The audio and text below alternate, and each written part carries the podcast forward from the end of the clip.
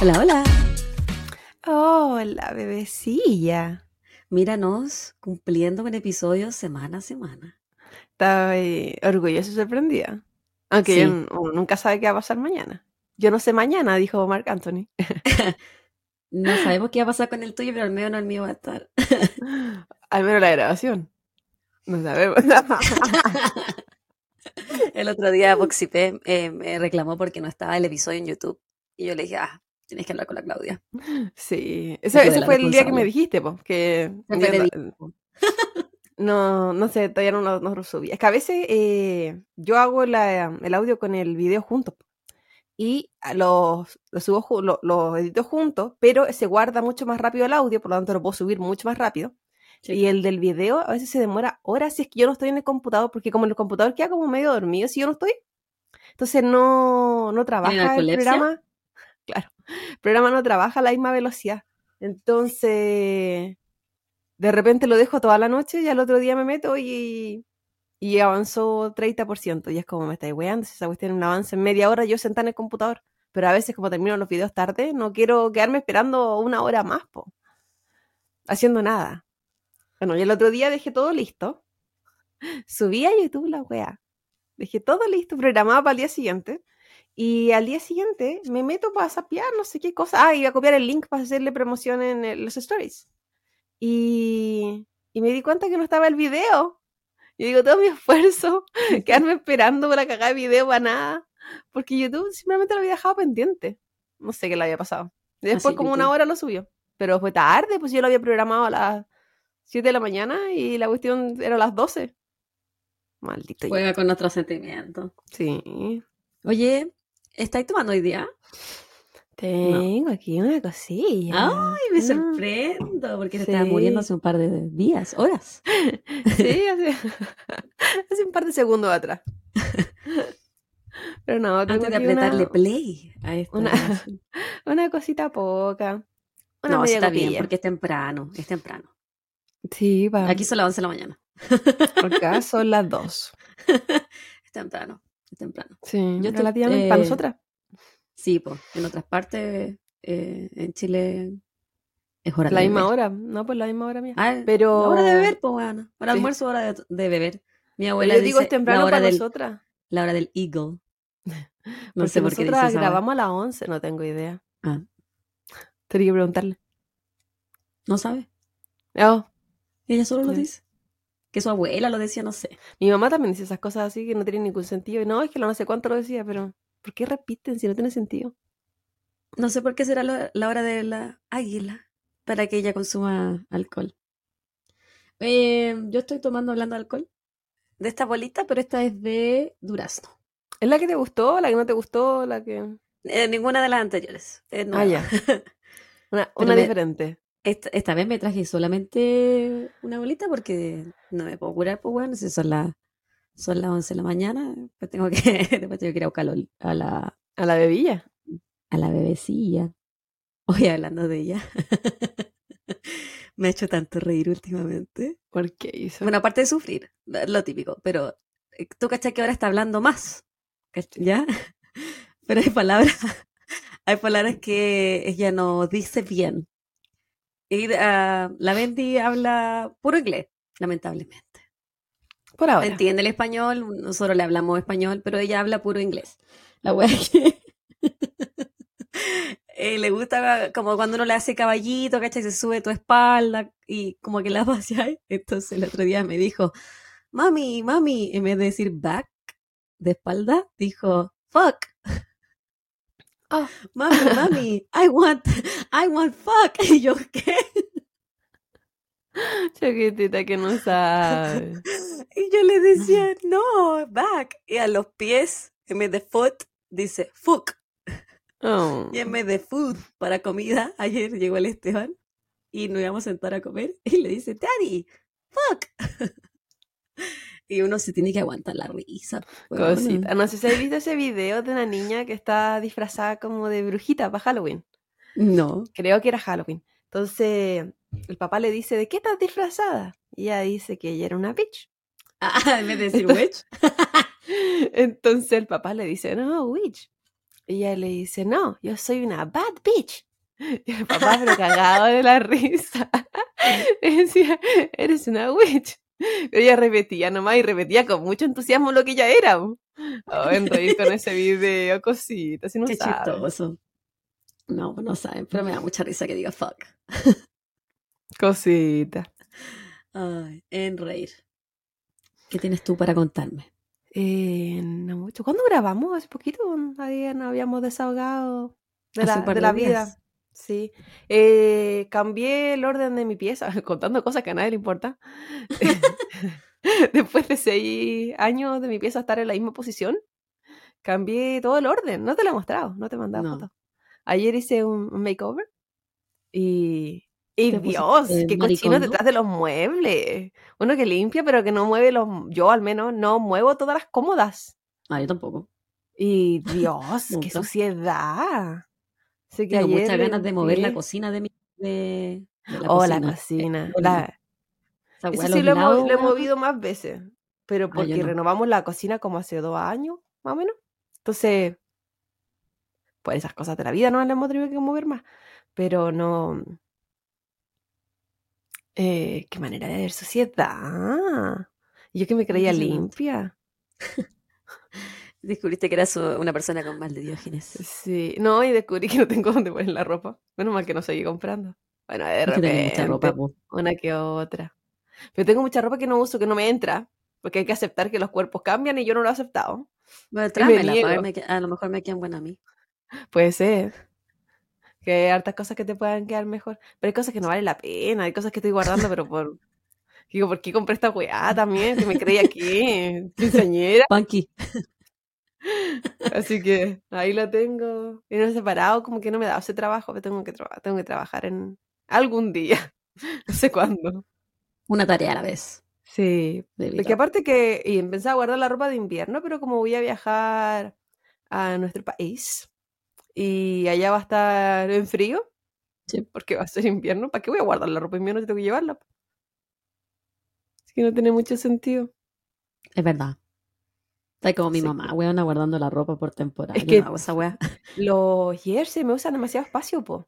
Entonces tengo muy un... Sí, po. Tengo un... como una especie de estante en el sótano, en el basement.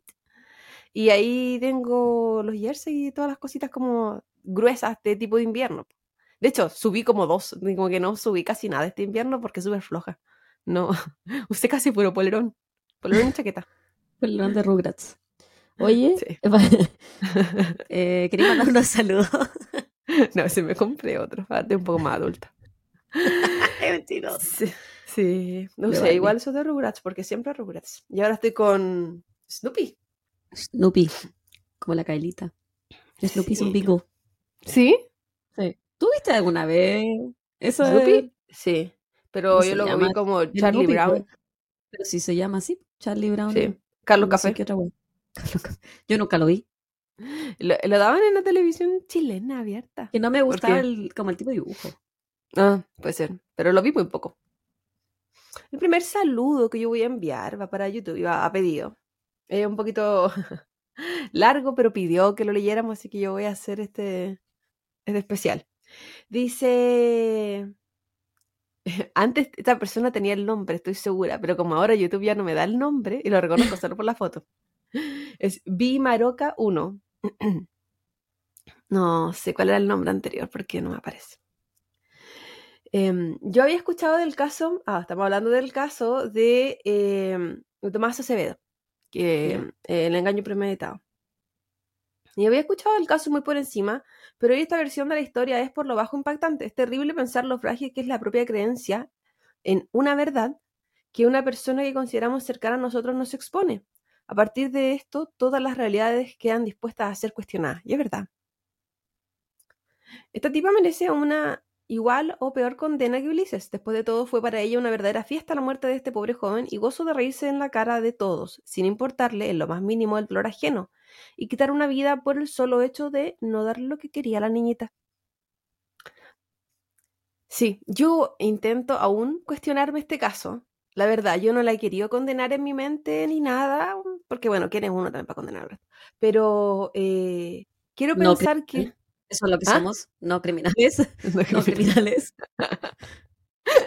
Personas con problemas mentales, pero no de esos.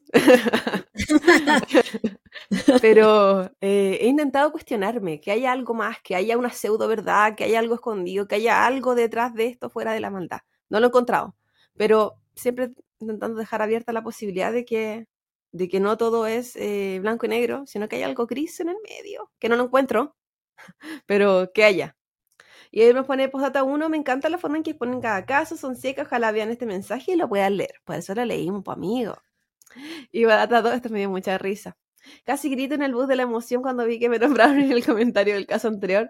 Hasta a mi pareja le mandé el video y le dije donde me respondieron, no, ternurita, muchas Qué gracias. ternurita. Y él es el, eh, eh, el terapeuta que nosotros mencionamos, la, que él sí que era terapeuta en formación y lo mencionamos por un eh, comentario que había hecho ¿Terapeuta anteriormente. ocupacional?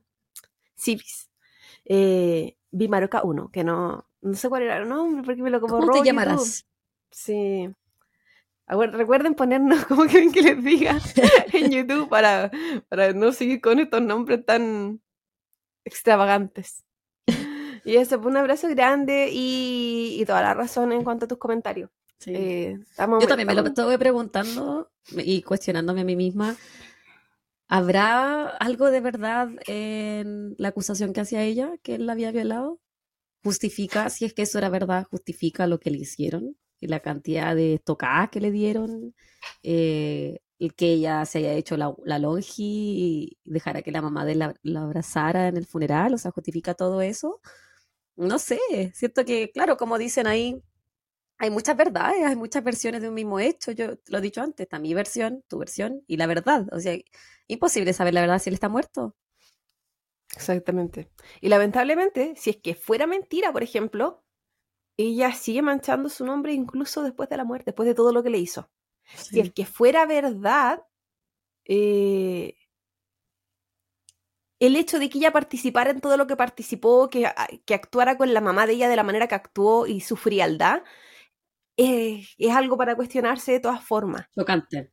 Porque ante un hecho tan grave como haber presenciado un asesinato de tal magnitud, por lo mínimo, uno, yo creo que por un tema de emocional, eh, tiene ciertas algo. reacciones. Claro. Y la frialdad absoluta de ella es lo que más llama la atención y lo que hace menos creíble su versión, finalmente. Y muchas gracias a toda la gente que nos comentó sobre este caso, que, que manera de, de ser conocida la persona y los involucrados, porque mucha gente los Sí. conocía de primera, primera fuente. como- Hubo hartos que sorprendente. no, Sí, nos comentaron, así que saludos para la gente de San Vicente que sí nos está escuchando. Y los Eh. Mi saludo es para Bianca Ortiz.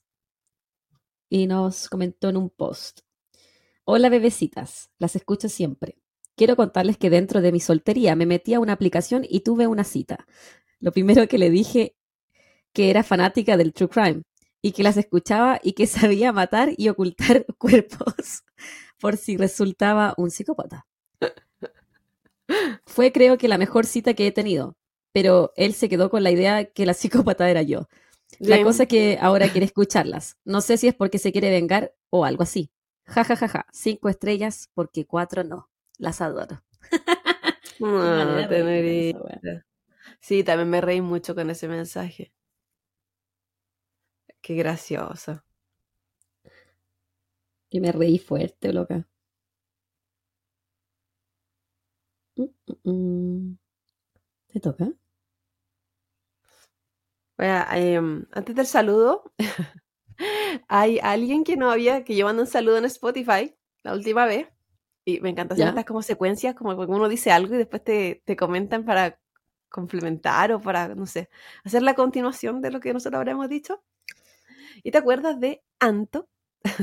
¿Ya? que y ella nos pone eh, nuevamente en Spotify en el último episodio, pone, hola, muchas gracias por el saludo, pero no soy mayor de edad.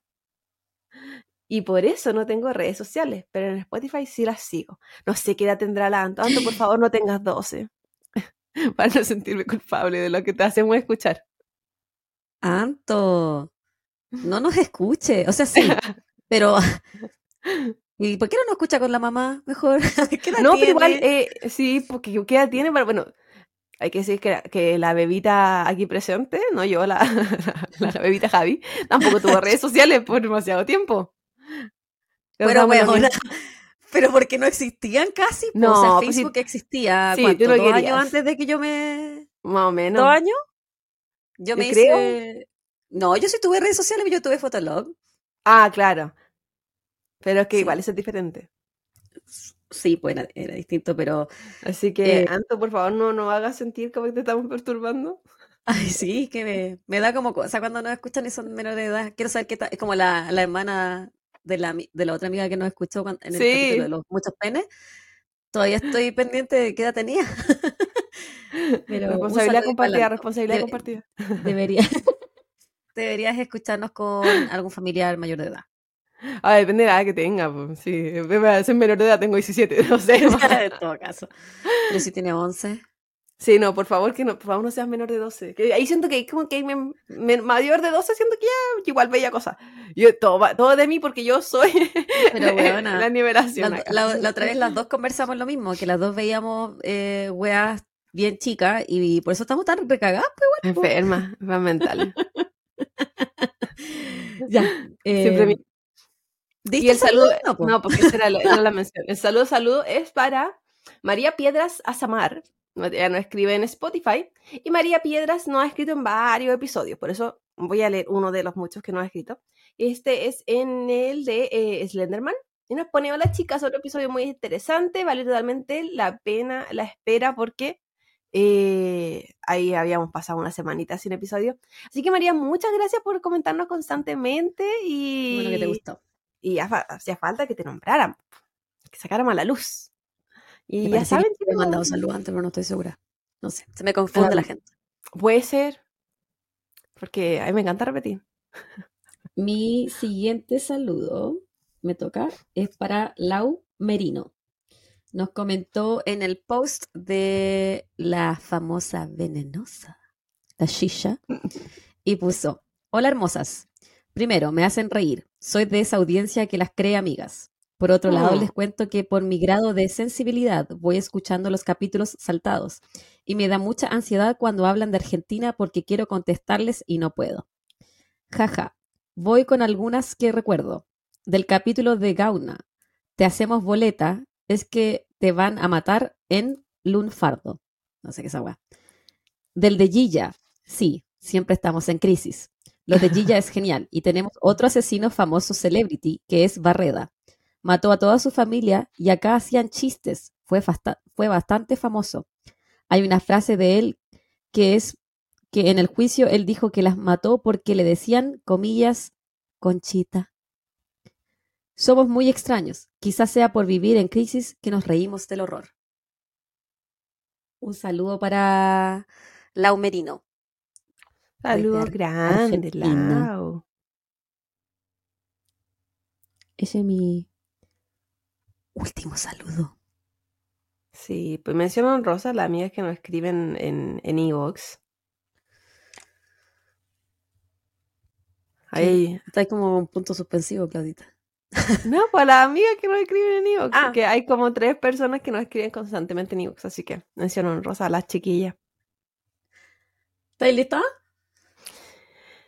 Siempre lista, siempre dispuesta a que me sorprendas y me caes la mente. Ya, hoy día, eh, bueno, esta semana la idea es de la- seguir con temáticas, eh, una tú y una yo, y el- es- la temática de esta semana es sobre los cultos o sectas. ¿Ya? Hoy vamos a hablar de la rama davidiana, el culto de la rama davidiana. No sé si la conoces. Yo creo que por ese nombre no, no- no te va a sonar mucho. Eh, mucha gente en este país la conoce como Waco, por la ciudad. Mm. El culto de rama davidiana es un grupo religioso apocalíptico fundado en 1955 por Benjamin Roden. Ellos dicen ser una continuación de la Asociación General Davidiana de los Adventistas de Siete Días, fundada por un inmigrante búlgaro llamado Víctor Hutev en 1935. Víctor escribió un libro que reformaba la iglesia adventista, pero este fue rechazado y por ende él, junto a un grupo de sus seguidores, se erradicó a Waco, Texas, donde se comienzan a llamar como los Davidians o los Davidianos en español. Este se basaba en las enseñanzas de el fin de los tiempos. Víctor, el profeta y líder de este grupo, llevaría a sus seguidores a Jerusalén y luego al cielo. Dentro de sus poderes, entre comillas, Víctor se suponía inmortal. Pero luego de que Víctor falleciera en 1956 a causa de una falla cardíaca, es su esposa, su segunda esposa, Florence, quien toma el mando del grupo, diciéndole a sus seguidores que el verdadero fin del mundo ocurriría en abril de 1959. Cuando esto no ocurrió, es Benjamin Roden quien dice haber recibido un mensaje de Dios y escribe una serie de cartas, las cuales les llama, comillas, la rama.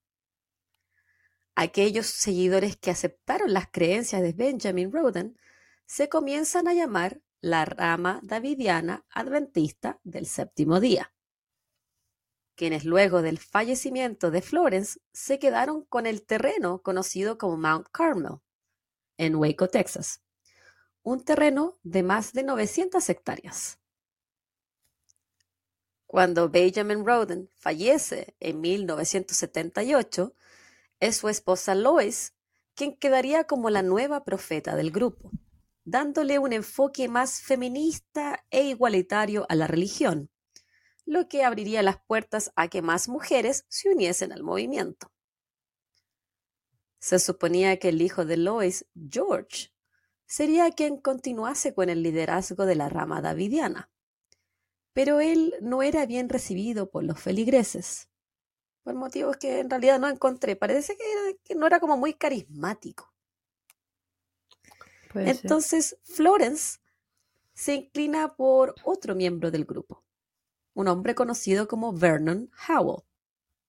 Y él fue el elegido para que siguiera con el trabajo eclesiástico de esta rama davidiana. Vernon Howell era un joven profesor de religión que llegó hasta Mount Carmel en 1981 para estudiar las profecías bíblicas de Lois. Rápidamente él comenzó a ganar adeptos y luego de la muerte de Lois, en 1987, Vernon, quien ahora se hacía llamar David Koresh, firmó un documento que decía que él era el nuevo presidente de la asociación religiosa. Koresh personificaba las tradiciones davidianas. Era un líder autoritario. La vida comunal del grupo era separada de la sociedad y como grupo se preparaban constantemente para el inminente fin de los tiempos. Pero a diferencia de los líderes anteriores, David Koresh era lejos de ser un pacifista. Al contrario, su rol divino se enfocaba en derrotar a los enemigos de Dios por medio de la violencia. ¿Llegó papito? Está ah, caminando la pieza de su madre. Mm. ¿Escuchar los pasitos? Si me permite un sorbito. Está bastante rica esta hueá de Durano. ¿Qué querés que te diga? ¿Te gusta? Mm. Sí. Tenés que ir anotando cuáles te gustan. Si yo no me olvido del copete, amiga. De todo lo demás sí, pero el copete no. Oye, ¿te suena hasta ahora el, el, culto que estoy diciendo o todavía no? No. Escucha. Y quizás me gustaría, entonces, Claudita. no, yo creo que, bueno, quizás no, pero es, es muy famoso lo que pasa en ah. Waco. Mm. Me gustaría, eh, de hecho, yo creo que este es un culto muy gringo, muy americano, Como el de anterior. mucha arma, de mucha violencia. Claro. Me gustaría detenerme un poquito en este personaje y hablar un, un poco más de su vida. Él nació bajo el nombre de Vernon Wayne Howell el 17 de agosto de 1959 en Houston, Texas. Su madre, Bonnie Sue Clark, tenía tan solo 14 años cuando le dio vida. Ah, chiquitita. Una bebé. Bueno, ¿te imaginas teniendo un hijo a los 14? O sea, yo con cueva me imaginaba tener un hijo y tenía más de 30. po. Pero loca, a los 28 ya hubiese tenido 14. Ah, pues igual, maravilloso. No sé qué tanto, Claudia. Lo otro que quiero decir es que el segundo nombre, Wayne, siento que lo he visto en tantos asesinos, en tanta gente mala, así que si tú algún día pues, lo leas con alguien, que su segundo nombre es Wayne, Claudia, sal de ahí. Sí, no. No, y eso de de repente aparecen estos memes de si se llama tanto, aléjate ¿Eh? porque es un fuckboy, bla, bla, bla. Bueno, que es cierto. He tenido que comprobarlo empíricamente. Tú vas de fuckboy en fuckboy para ver si es verdad o no la, la Sí, tengo que, tengo que desmitificar la wea. Alguien tiene que sacrificarse. Por, Ay, por la ciencia. Claudia. Su padre lo abandonó ya que él mantenía una relación paralela con otra mujer. Y Vernon no lo conoció hasta que tenía 17 años. Cuando Vernon tenía cuatro años, su madre lo abandona y lo deja al cuidado de su abuela materna. Ella regresa cuando él tiene siete años, luego de haberse casado con un carpintero y tenido un segundo hijo. Y aún así ¿Te era joven, po. Sí, po. O sea, él, siete- él tenía 7 ya que tenía 21. 21, 22. Pero igual yo lo encuentro como súper chocante de que tu mamá que te abandonó llega y ya tiene una familia hermana. Sí. Voy a, voy, ella volvió ya casada. Ni siquiera fue, el buen ni siquiera fue paje en su matrimonio, ¿cachai? Paje Voy en búsqueda de un, fu- sí, voy en búsqueda de un futuro mejor. Vuelvo con el futuro armado. Sí. vuelvo, con todo Y ahora te ya. incluyo. Si es que ah, no todo el mundo hace eso, porque hay varias mamitas que le dejan los bebitos a la, a la abuela y después hacen su vida. Él tuvo mamita y papito corazón. Sí, po. La infancia de él, hasta entonces conocido como Vernon, fue como él la describió bastante solitaria. Él tenía dislexia y problemas de la visión, lo que lo llevó a estar en clases de educación diferenciada y sufrir de bullying por parte de sus contemporáneos. Vernon pasaba su tiempo leyendo la Biblia y aprendiendo a tocar instrumentos musicales. A sus 12 años, él era capaz de recitar el Nuevo Testamento, pero renunció a su religión cristiana para convertirse en adventista, ya que estaba en desacuerdo con las enseñanzas de la iglesia cristiana. Tan chiquitito, tan. Cuando él tenía... Bueno, cuando decían que lo recitaba, el weón literalmente te la, eh, la- se la sabía al, al revés y al derecho. Igual era fanática. Dice que no te- yo creo porque no, no hacía nada más, po, que aprenderse la Biblia. Yo se lo encuentro una locura. Yo caché que las Biblias están escritas en un lenguaje que más encima es como. Eh, ya sea de en español, que es un español bastante particular, o en inglés, que es un inglés como antiguo, como. No. O sea, el hecho de que entendiera siquiera lo que estaba diciendo. Cuático. Yo no lo entendería ni ahora. A mí me gusta entender Cuando caleta. él tenía 19 años, fue expulsado de la congregación, luego de insistirle al pastor que Dios le había enviado señales divinas para que él se casara con la hija del pastor, quien solo tenía 12 años. ¿Y él tenía? Él tenía 19. Mm, se puso pedofílico. Se puso pedófilo. En 1980, él se muda a Waco, Texas, donde se une a la rama davidiana, donde, como dije antes, rápidamente ganó la aceptación y admiración de otros miembros del grupo. Desde ahora en adelante, llamaremos a Vernon por el nombre con el cual alcanzó la fama, David Koresh. En 1984, David obtuvo nuevamente un mensaje de Dios. Él se supone que estableció una relación amorosa con Lois. No sé si te acuerdas, pero Lois era la líder en estos momentos de la rama davidiana, la nueva profeta, la que no quiso dejar a su hijo como el siguiente líder y lo eligió a este gallo.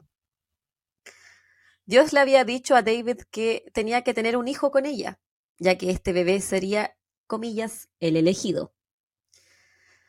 Pero como había dicho antes, ella fallece poco tiempo después y él se queda como el líder del grupo. En 1986, David se casa con la hija de un miembro del grupo, Rachel Jones, de 14 años. Se convierte en su primera esposa. Con ella tiene dos hijos, Cyrus y Star. Ese mismo año, David comenzó a visitar otros países para reclutar personas. Aquí también expresó tener visiones divinas. Una de ellas era decir que él era la reencarnación del profeta Cyrus, el que liberó a los judíos de Babilonia. El ahora líder de la rama davidiana cambió legalmente su nombre en 1990, inspirado en el rey David, y Koresh, porque este es el nombre bíblico de Cyrus, el Mesías que liberó a los judíos.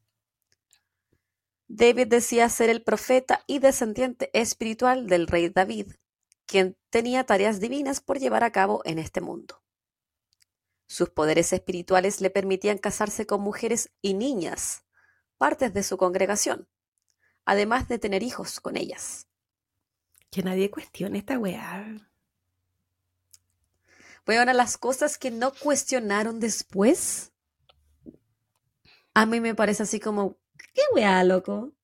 Nadie en este grupo, en esta secta, en este culto, tenía dos dedos de frente de partida, porque si yo, bueno, que no sé, porque el papá de la niña que la dejó casarse a los 14 años con él, el de él estaba igual de cagado, igual que el David Koresh, Sí, pero tiene que haber comprado la historia completa, porque si no, ¿cómo? Porque la niña ahí va a ser lo que el fanatismo. Sí. Es que el fanatismo de que si yo me caso con tu hija, tus nietos van a ser eh, el nuevo Mesías, ¿cachai? No, y también que tu hija está siendo la elegida por mí, po. ¿Cachai? ¿Y el honor? Sí, po. Pero ¿quién es, esa persona? exactamente, es un honor. Era un honor ser su esposa. Pero esto no queda aquí, guaguita, porque ella no era la única esposa de él. La de Billy la Divina. David era el único que tenía permitido tener relaciones sexuales con las mujeres de este grupo. De esta forma se aseguraba tener varios hijos. Se cree que David llegó a tener hasta 20 esposas. Algunas habían estado casadas con otros miembros de la secta, pero él tenía el poder de separar a las parejas. Si no las separaba, entonces espérate, si no las separaba, entonces las parejas debían mantenerse en celibato. Se saltó esa parte de no desear a la mujer de tu prójimo. Esa parte quizá era la que no estaba de acuerdo con el cristianismo. Eh, yo creo que eso, eso mismo te iba a decir. Esa wea no le gustó y dijo, no, no, no, no, esto no es lo mío. No, pues yo deseo lo que yo quiero. yo deseo a todas las mujeres de mis prójimos. Con estas mujeres y niñas, David tuvo más de 24 hijos. Ellos crecerían para convertirse en los elders del nuevo milenio, quienes estarían a cargo de todo luego del apocalipsis. A mí lo que me causa, bueno, aparte de que me choca que un papá deje que su hija de 14 años se case con un hombre de veintitantos años, que el que, pues ponte tú que yo y el Esteban nos vamos a una secta y nos dicen que no, nosotros no podemos tener eh, más sexo. Y, y si no, la opción es que yo solamente puedo tener sexo con el líder, no con mi marido, con el que estoy legalmente casada. Y el weón nos obliga a, di- a divorciarnos. ¿Y tú estás ahí de acuerdo con esa wea? Con que tu pareja tenga sexo con otra persona y que tú siempre tienes que estar en celibato. Como hombre, porque era, era el único hombre que tenía sexo. Con todas. El peli la divina. La divina. Porque al menos la secta que, o sea, el que la que hablé yo, eh, hay nadie, pues tampoco se bañaban, acuérdate que no se podía ni jabón. Pero, pero nadie Sí, tenía nada. Y no hablaban. Pero ahora no, Ahí era no solo el pili nada la de nada. divina. Era la Sí. varita mágica. Literal. li- Literal. Yo en lo personal no lo encuentro una persona atractiva a él. Pero en Siento que- gustos no hay nada escritos. alguien que tenga todo este bla bla y toda esta chimuchina y tal la weá, yo me imagino que no son personas atractivas. Como que ten- tengo que Bueno, recurrir a algo chamán. así. el chamán que dijiste la otra vez era feo. Las tres esposas. Sí. Pero no era, era y la esposa de hermanas. Era más, más feo que aborto ratón el weón. Bueno, es más parecía a aborto ratón. Sí, era cierto. El Las mujeres, las mujeres del grupo debían vestirse con blusas de manga larga, no usar maquillaje ni o joyas. David era quien decidía unánimemente dónde los miembros de su secta podían dormir, cuándo podían dormir y lo que podían comer. El azúcar, harina procesada y los productos lácteos estaban prohibidos. Ah, la lógica- con él. yo sabía, yo sabía. Una miembro de la rama davidiana aquí presente en este podcast. Y además, su- yo comparto su lógica, porque la lógica era que los productos lácteos derivaban, obviamente, de la leche, y la leche solo debía ser consumida por los bebés. Sí, pues. Y si el, si es leche de vaquita, por los bebés, vaquita, pues. Cada animal con su propia tetita, loco. Lo estás eh, comenzando a encontrar cada vez más atractivo a David Koresh. Sí, me se casaba a los 28, ya, o sea, a los 14 ya tendría un hijo a los... Ya tendría a mi hijo mayor. uno, tendré como 24 hijos. No, pero Si era uno tras Eso- otro, pues bueno. sí. Eso no me hubiese gustado que no sonara parte de mí. Los miembros de la rama davidiana decían ser obedientes y seguir al pie de la letra todo lo que David decía. De lo contrario, ellos eran castigados de forma verbal o física. Los niños que se portaban mal eran golpeados con una tabla de madera. La desobediencia o infracciones podían ser tan insignificantes como derramar un vaso de leche. Si no era David el que los golpeaba, podían ser los padres biológicos de los niños, quienes actuaban bajo las órdenes de su Mesías. O sea, los biológicos de que de antes, porque después ya no pudieron tener más hijos sus padres biológicos. Es que, claro, pero algunas familias llegaron como familias ya armadas, así como, Ah, claro. como con tres hijos Y después o de eso, hijos, ¿cachai? le Entonces, cortó la pilila a todos esos hombres. sí. Pero todos esos hijos, bueno, después lo voy a leer un, un poquito más adelante, eran hijos de Koresh al final. Sí, po. porque él, eh, todos eran hijos de él, aunque no eran de su hijo biológico. Todas las mujeres podían ser su esposa, y si no lo eran, no había sexo. Yo con esta secta que dicen que no- uno no puede eh, tirar, no, no, no, no, amiga. O sea, tú sí podido, tu marido no. Tú sí podido, pero, con, con e- él, con po. ese hombre. Si yo no quiero con él, po. Ese hombre que, que la tenía mágica, que tenía que repartirla para todas. Había una... Y loco, imagínate, pues, si había una, Una una, huevona. una enfermedad. El loco se la reparte, pero a todas las mujeres. Pero no a los hombres. No. Ay, han protegido. Había una huevona que decía que ella eh, aspiraba a ser elegida por David. Y cuando le tocó, porque eran como, este las llevaba a su pieza y ahí obviamente tenían sexo y la weá, y decía que tú tenías sexo con él y mientras teníais sexo él eh, recitaba weas de la Biblia, ¿cachai? como te hablaba de la religión y era como una experiencia religiosa para ella, así como extracorpórea casi, y era como un honor. Amén, aleluya. el. Sí, pues. Sí, me la sea. secaría, me la secaría cuando me estés recitando el salmo. ah. Dana Okimoro, una de las esposas de David, dijo en una entrevista en el 2003 para ABC que ella se sentía como la persona más malvada del mundo por golpear así a su hijo. Pero eso era lo que Dios quería y necesitaba de ella. Ay, no. Aquí no había cuestionamientos. Es que si él te lo está diciendo es que él era el Mesías. Si tú vas en contra del vaya vaya en contra de Dios. Al final, Y cuático el poder de convencimiento. la cagó. Que yo, más que el poder de convencimiento, el poder de eh, la habilidad de la gente de creer, weón. Es que la otra vez conversábamos, pues la gente cree porque hay necesidades, hay carencias y, y de repente la, eh, esa sensación de pertenecer a algún lugar, en el caso de esas mujeres, de ser la elegida.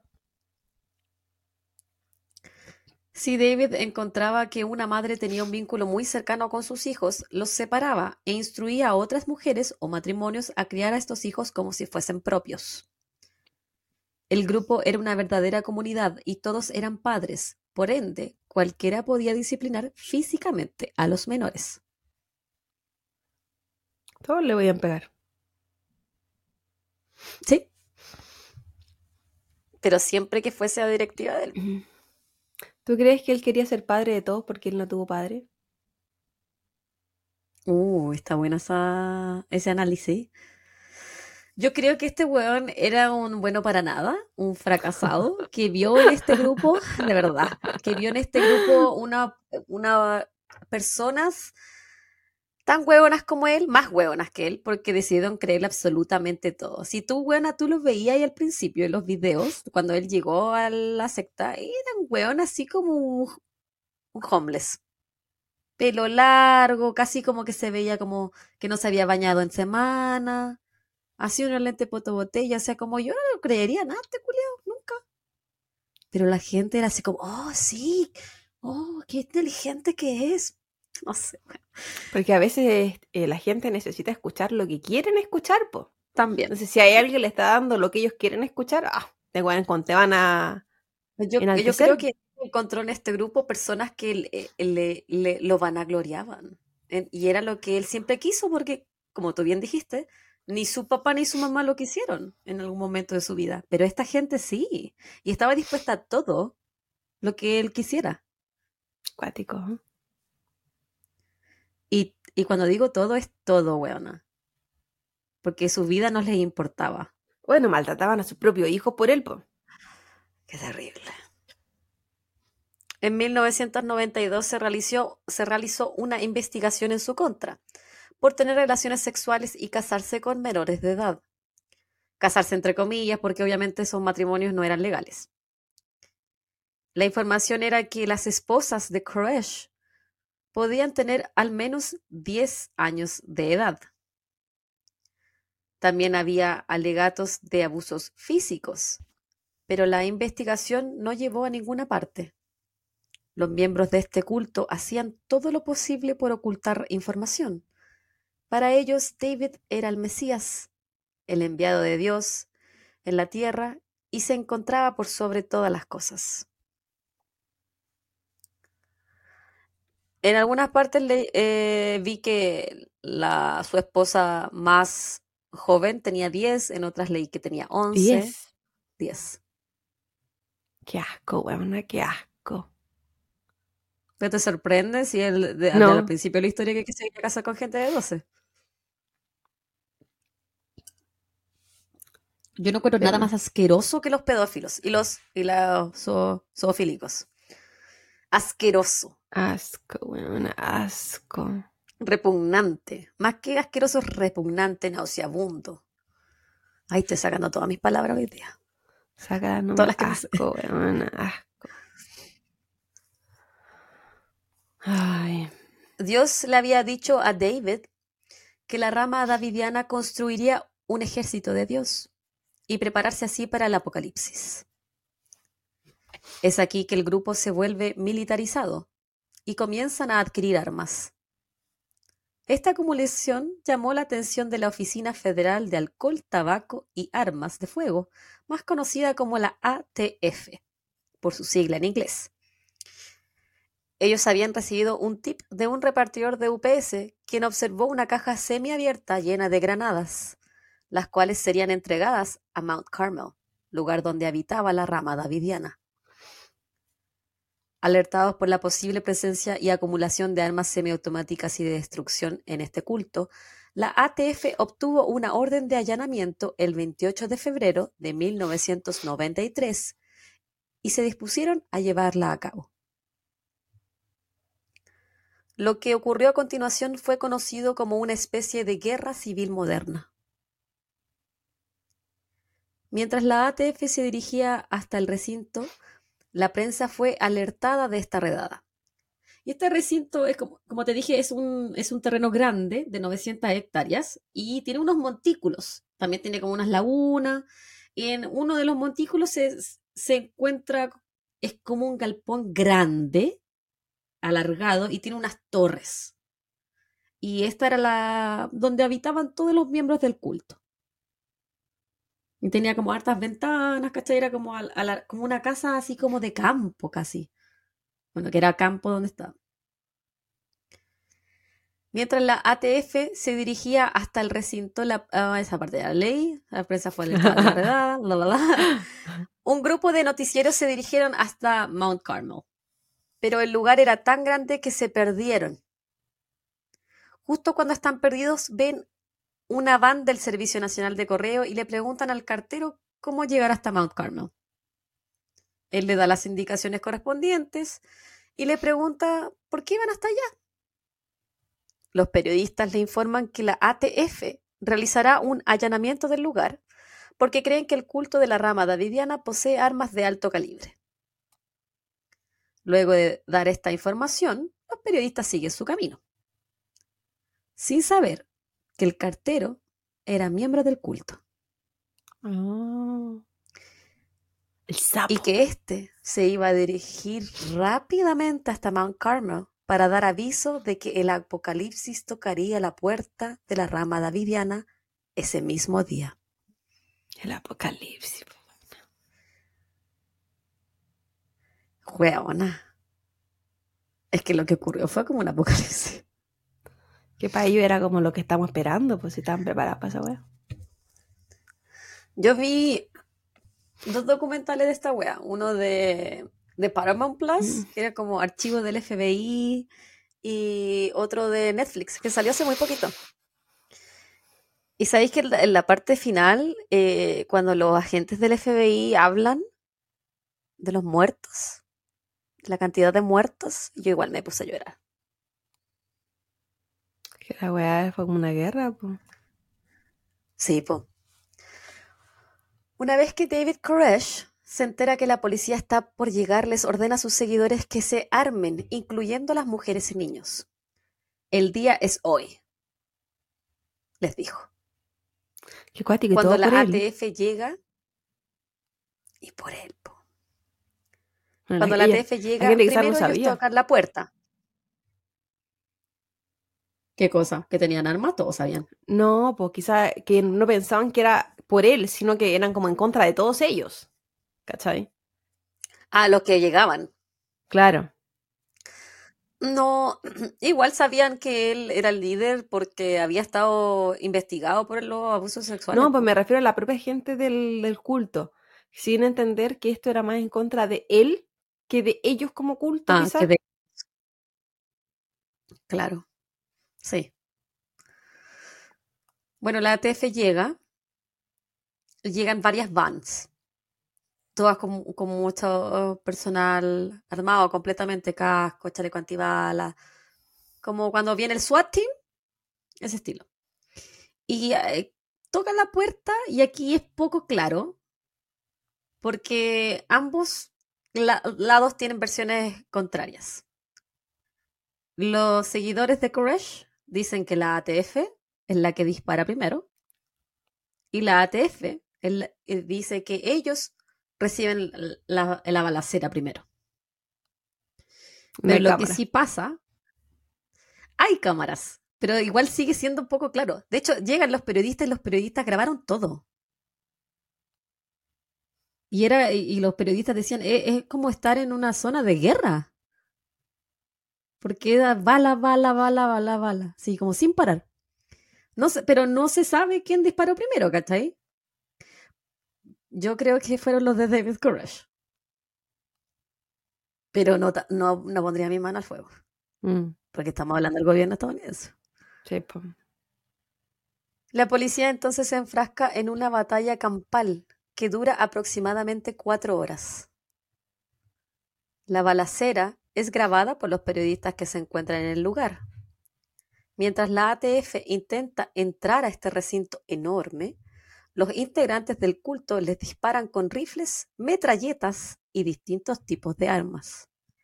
De hecho, había uno de los, de los gallos que, que eran parte de esta redada de la, de la ATF, dijo que antes de bajarse de la van, como que todos se tomaban como, como que le tomaste la mano, abrazaste a tu compañero porque sabía que quizás era la última vez que ibas a tener contacto humano, porque te podías morir. Pero ellos no sabían a lo que iban. Y decían, nosotros creíamos que ellos tenían armas de alto calibre, no estábamos seguros, pero ahí lo comprobamos. Y la, el recinto tenía como, como que la pared estaba, tenía como unas puertas que se abrían, chiquititas, y por esa abertura salían los rifles. Ya, qué A disparar a los hueones, ¿cachai?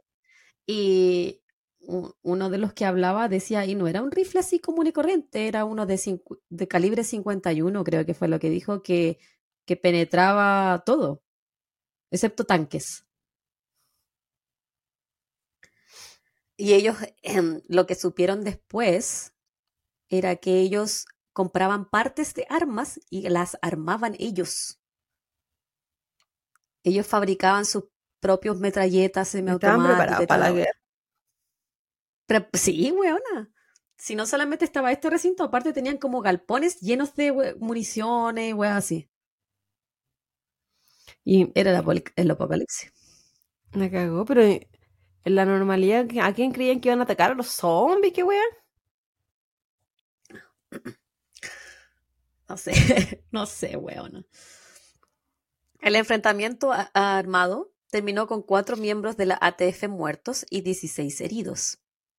Por parte de la rama davidiana, seis miembros murieron y David Koresh sufrió distintas heridas de bala. Luego de estas cuatro horas iniciales se armó una tregua, las autoridades se retiraron del lugar y la ATF pidió al FBI su ayuda. Sus sospechas eran ciertas. La rama davidiana estaba armada. Tenía los recursos suficientes como para enfrascarse en una balacera con ellos. Pero no era solo eso. Mount Carmel estaba situado en, en cientos de hectáreas y en elevación. Cualquier otro allanamiento que ellos hicieran significaba que David Koresh y sus seguidores tendrían la ventaja de la altura ventaja que ya les habían demostrado ser muy útil. Ya qué weá, todo Afganistán. Por eso la describían como una guerra civil moderna. ¿Cagó? Con la presencia del FBI se armó un equipo de negociación. David dijo estar dispuesto a cooperar con las autoridades, pero él se encontraba herido. Por lo que por mientras ellos cooperaban durante esta tregua, él escribiría un manifiesto religioso para llevar su visión apocalíptica del mundo hacia la comunidad. Y quería que este manifiesto fuese mostrado en las radios, como para que la gente escuchase su palabra. ¿Cachai? Loco. Loco, weona, loco, cagar. Y, y yo hacían videos así caseros donde salía él y decía, mira, aquí, aquí tengo una herida de bala, aquí tengo otra herida de bala, me están haciendo mis curaciones, pero yo quiero que ustedes sepan que esta es una comunidad, esta es mi familia, no es como la familia que ustedes consideran normal, pero es normal para nosotros, y salían como los niños en los videos. Y le decía, ya, em, John, siéntate aquí, cuéntale, ¿te estamos maltratando o tú tienes una vida feliz? Y como que los niños hablaban, ¿cachai? Y algunos de los niños que hablaban eran su esposa. Y se veían chiquititas, weona. Y los otros eran como casi todos hijos de él, po. Y era su forma de decir, nosotros eh, no somos los malos acá, ¿cachai? Somos una familia, no le estamos haciendo daño a nadie, solo que somos una familia. ¿Nunca se casó con una hija? No, Ah, ya. No alcanzó tanto la enfermedad. lo único que no tenía era hacer incesto. Lo único que no tenía. La única hueá que le faltó de la lista. De la enfermedad. Durante los siguientes 51 días, por primera vez en la historia de Estados Unidos se llevó a cabo un cese al fuego. Y David Koresh, junto con otros miembros del culto, hablaban por teléfono con los negociadores. 51 días, por huevona. Lo que el FBI quería era que los menores de edad fuesen liberados y llevados lejos de esta zona de guerra. En los primeros días de negociación, David cooperó y liberó a varios niños y niñas. A cambio de la liberación de algunos de sus miembros del culto, las autoridades autorizaron a que las radios tocaran mensajes grabados de David Koresh. En estas grabaciones él hablaba de que era Cristo en la tierra, su religión y su misión en este mundo. Él esperaba que la gente lo escuchara en la radio y dijera, oh, tiene toda la razón. Qué wea. Este, este es mi líder. Esto es, la- esto es Me lo que yo estaba, me perdiendo acá. Voy a entregar. Un total de 25 personas, incluyendo 21 niños, fueron liberados durante las negociaciones. En un momento, David Koresh prometió entregarse a las autoridades, pero luego cambió de opinión. El FBI implementó varias tácticas tortuosas para poder romper con la lealtad extremista de los miembros de este culto. Tocaban música fuerte, 24/7, en parlantes gigantes. Si no era música, eran sonidos de animales sufriendo o gritos estremecedores. También les ponían luces, focos, de noche y día, cosa que no pudieran dormir. La idea era volverlos locos. Sí. El FBI trató todo como una crisis de negociación de rehenes, la cual tuvo su punto culmine el 19 de abril de 1993. Esa madrugada, el FBI armó el grupo militar más grande en contra de civiles en la historia de este país. 12 tanques, 4 vehículos de combate y más de 680 agentes que incluía ejército, guardia nacional y otros policías llegaron hasta Mount Carmel. Usaron los tanques para comenzar a destruir la infraestructura y luego de eso lanzaron las gas lacrimógeno para hacer que los integrantes del culto huyeran del lugar. Pero David Koresh era para ellos su Mesías, por lo que no lo abandonarían por nada. Fieles los weones. Los integrantes de la rama davidiana tenían mascarillas especializadas para protegerse frente al gas lacrimógeno. Lacrimógeno. Y la mayoría se encontraba refugiado en una especie de búnker dentro del recinto. De la nada se comienzan a observar llamas provenientes de una de las torres de Mount Carmel. Estas llamas comenzaron a expandirse y rápidamente el lugar se vio envuelto en fuego. Las autoridades pedían por alto parlante a los integrantes del culto que por favor escaparan, pero nadie lo hizo. Luego ocurrió una explosión y el edificio fue consumido completamente por las llamas, sucumbiendo ante el fuego en menos de 30 minutos atrapando así a los seguidores de Koresh y al propio líder del culto, que más tarde fue encontrado muerto por una herida de bala en su cabeza. David murió a los 33 años. Era joven, weón. ¿Coincidencia o la edad de Cristo? ¿Te vas a decir que me voy a morir este año?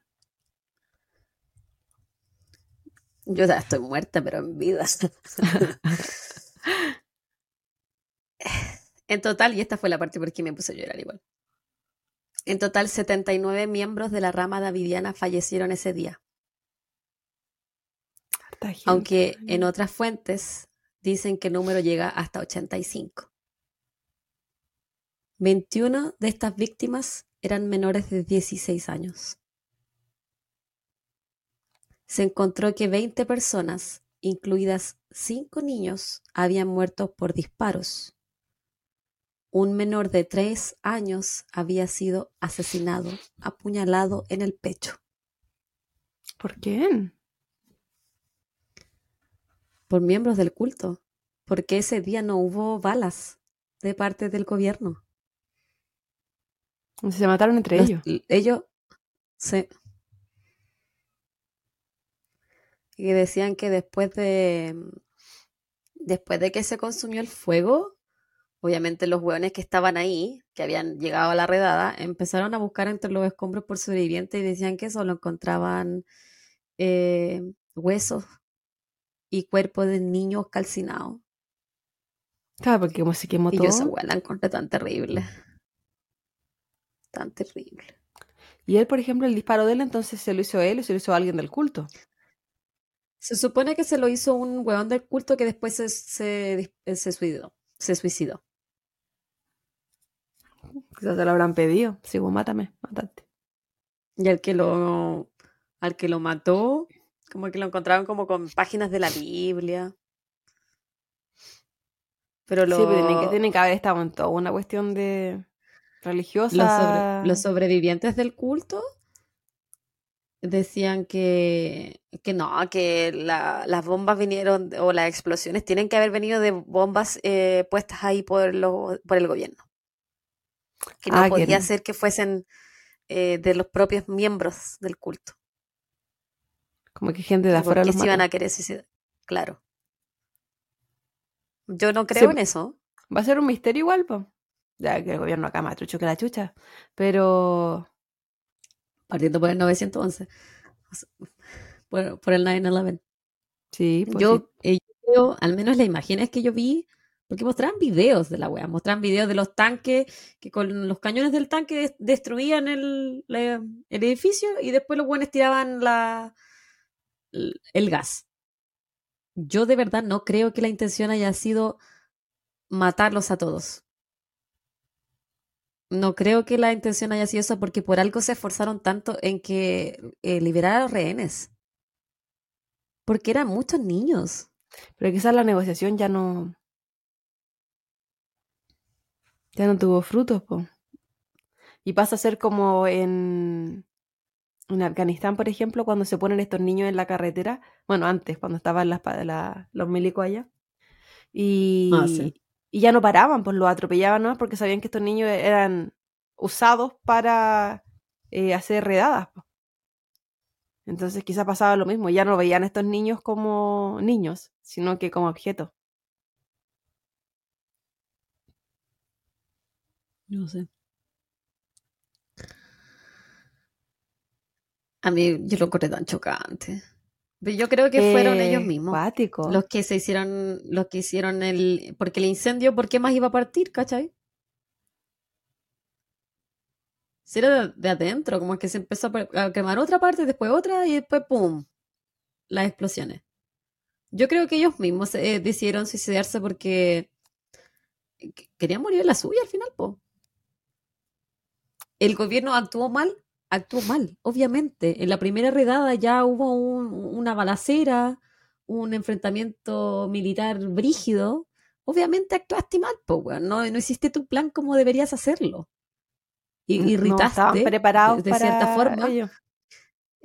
No, irritaste eh, a gente que, que estaba preparada para el apocalipsis. Esa era su misión de los hueones. Quizás no el sabían apocalipsis, tan preparados estaban, po.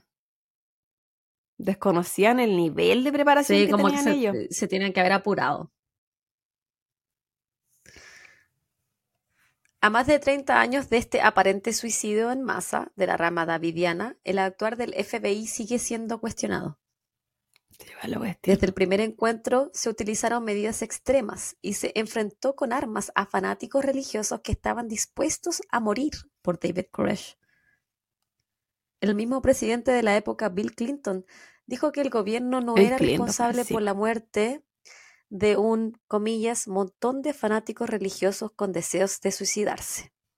Bill Clinton, yo encima. tan desafortunada, tan desafortunada esas declaraciones. Pero ¿qué declaración de Bill Clinton ha sido afortunada?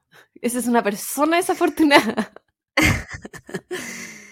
Ex miembros de este culto y sobrevivientes dijeron que fue la ATF la que les disparó primero en aquel primer intento de allanamiento y que ellos tienen dudas de que el fuego haya sido originado por los mismos miembros de la rama davidiana.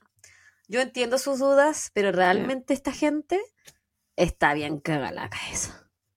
Sí. Entonces yo no puedo confiar en lo que me digan.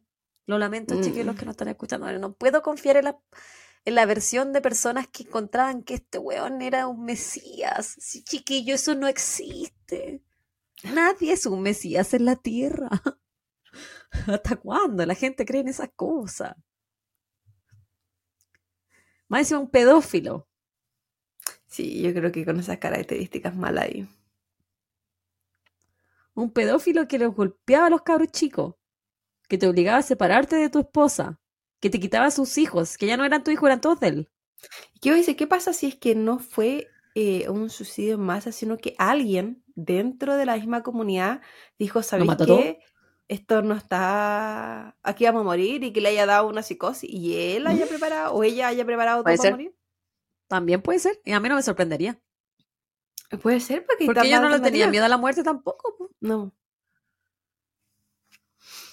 Lo que se conoce con certeza es que el culto de la rama davidiana tenía una lealtad extrema con David Koresh, un fanatismo religioso que se autoproclamaba el Cristo en la tierra, cuya misión en este mundo era prepararse a él y a sus seguidores para un futuro apocalipsis, ya que ellos eran el ejército de Dios. Este enfrentamiento militar entre el gobierno y la secta davidiana ha tenido diversas repercusiones a lo largo de los años. Además de la fascinación por saber los entretelones del día a día de la comunidad y de el por qué el gobierno optó por semejante nivel de violencia, existen otras aristas al legado que dejó Mount Carmel. Por ejemplo, y la más conocida y la más terrible. Ah, no, esta no es la más terrible. la que viene así. Pero esta no. Por ejemplo, el auto de David Koresh, un Chevrolet Camaro del año 68, fue rematado por 37 mil dólares. Y eso que estaba destruido. Es que mierda compró esa wea. Eh, uno de los hueones de Ghost Hunters, una wea así. Mm. Un programa que no conozco.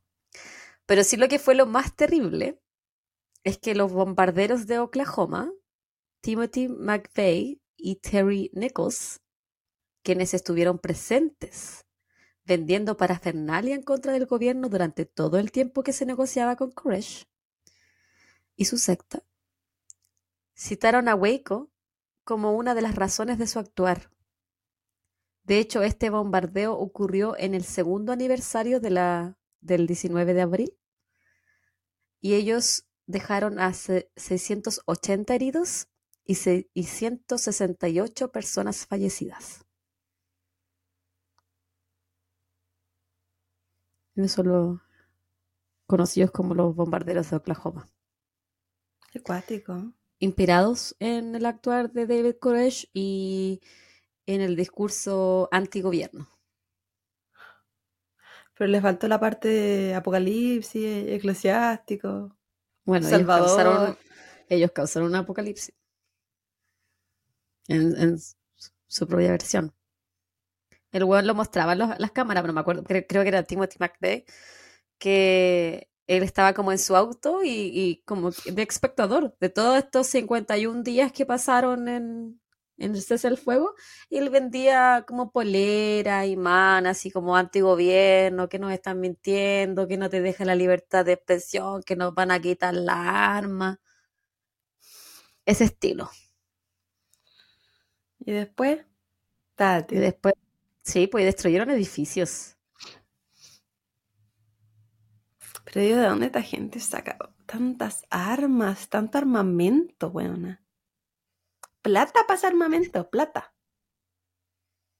Weón, pico. Mi referencia.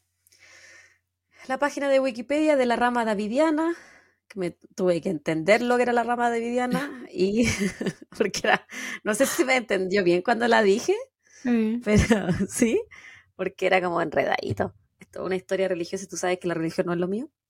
Y la página de Wikipedia de David Koresh, el documental de Netflix que salió en marzo de este año, Waco, American Apocalypse. La serie FBI Files de Paramount Plus, me parece que son dos o tres capítulos.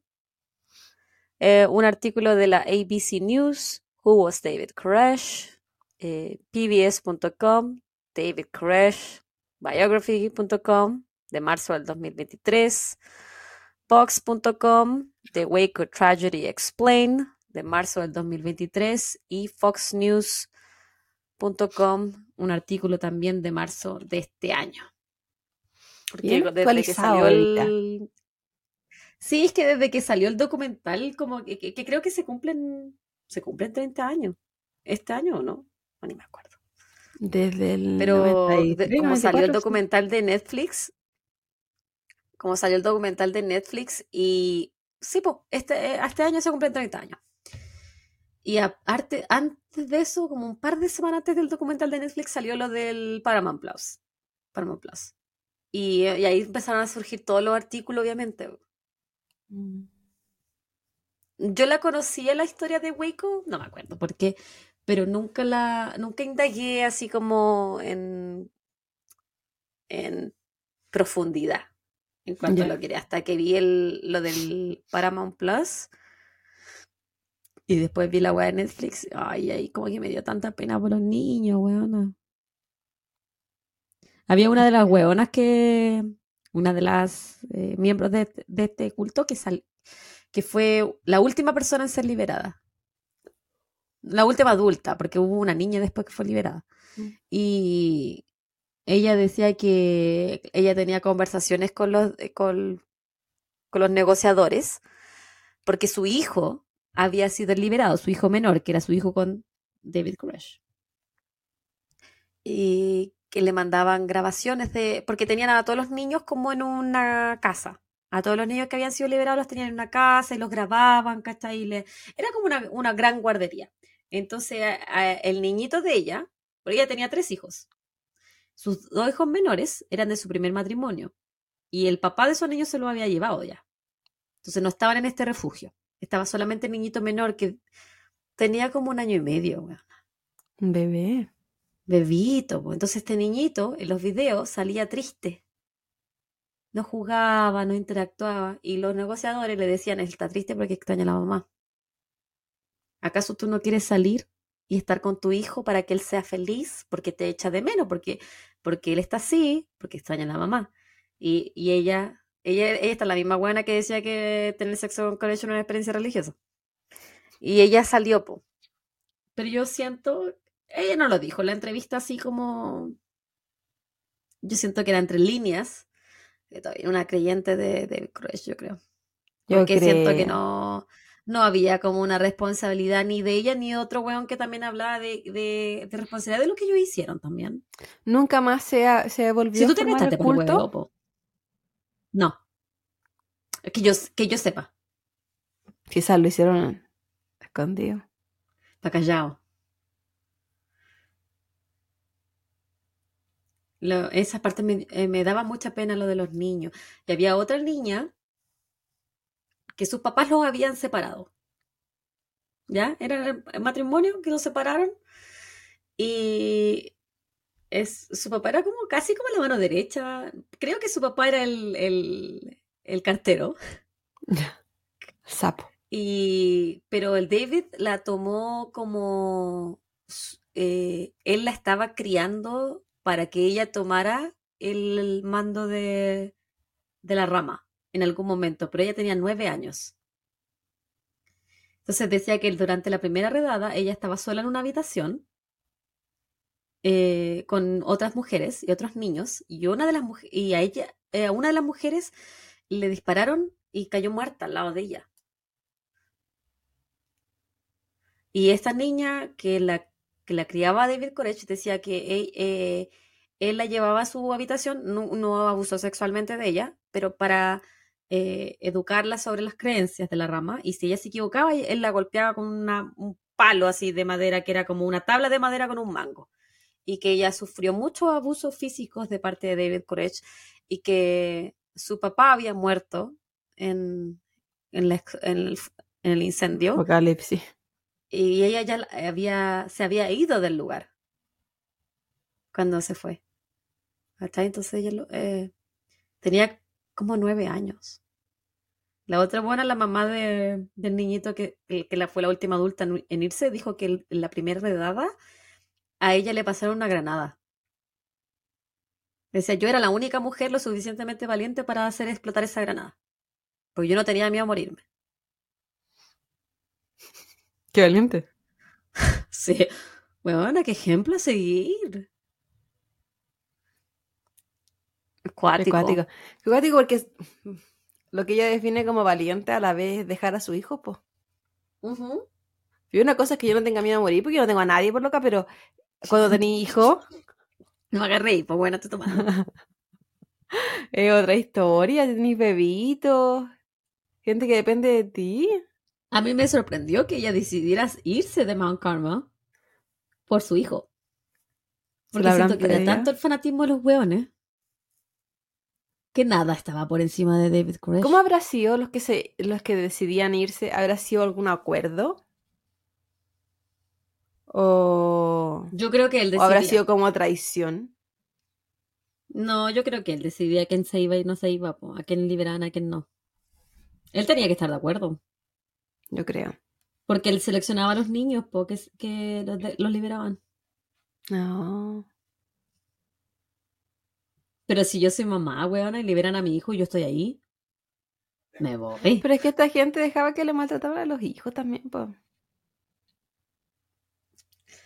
Y que le cuidaran a la esposa. Sí, pues buena. No, y a las hijas. Si no se supone que los papás no quieren que le toquen a las niñitas. Mi niñita, mi niña bonita. No sé, todas esas weas. Terrible, terrible.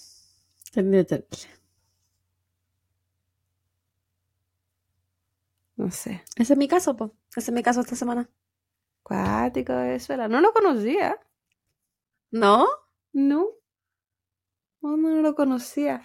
Pero ay, este país tiene para lo que le pidan. Hasta guerras civiles tiene.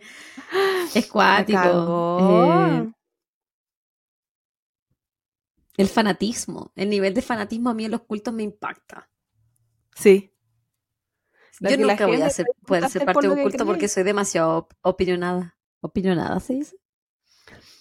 En inglés Eh, sí, opinionated. sí, no sé sí. hablar. Es como que es difícil. Yo, puta, ni en un partido político podría, así que con uno cambia tanto de parecer. Yo soy súper. eh, es como que hoy día pienso algo y mañana puede que ya no piense lo mismo, porque la gente cambia, evoluciona o involuciona, no sé. Pero quedarte cuadrado con una forma de pensar y que eso es así, y más encima que tu pensar dependa de un tercero que alguien está condicionando lo que tú crees y lo que dejas de creer. Es mucho más complejo. Es más complejo que una religión en sí, que crees en un ser X.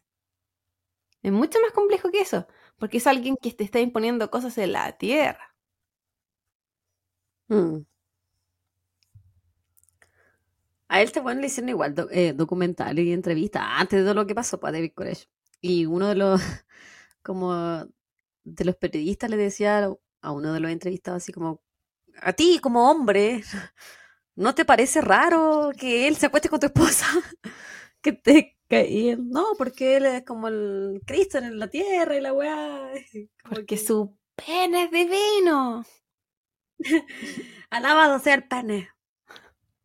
Así se llama Que él los bendice con la tulula.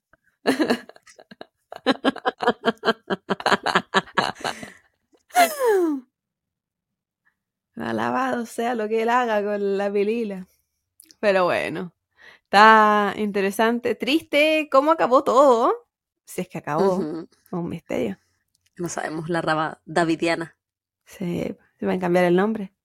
Y van a seguir apareciendo profetas y van a seguir apareciendo cosas así. Más en lugares donde hay menos acceso como a tecnología, quizá. Sí. Menos acceso a información. La gente es más creyente. Me cuenta también el año en el que pasó. Todavía no había Bueno, de eh, son lugares donde hay mucha tecnología, el culto del Nexium, Ay, no hace cacho. poquito. Eh, hay unas, hay un, hay, son dos temporadas de HBO del culto Nexium. El buen está preso actualmente. Y fue hace- ese fue hace muy poquito. El nombre es como a- el- tecnológico, Nexium. es Nexium. Y es como con letras así como romanas, weona. Yo no sé cómo se escribe, pero se dice Nexium. El Y culto Pentium. eh, eh, era como esas estafas piramidales. Como el Herbalife, Ah, Que ya. vaya haciendo como curso, y güey, Los ganando así como estatus. Te convertí, eh, una weá así como que te convertí en diamante, después no sé qué otra weá, y vais subiendo rango. Esa mierda, Eh, propio el- jefe y toda la wea. Claro, una weá así, era como de, de coaches y de como aprendizaje Accede a tu personal libertad al financiera. ¿Cansado de trabajar de 8 a 5?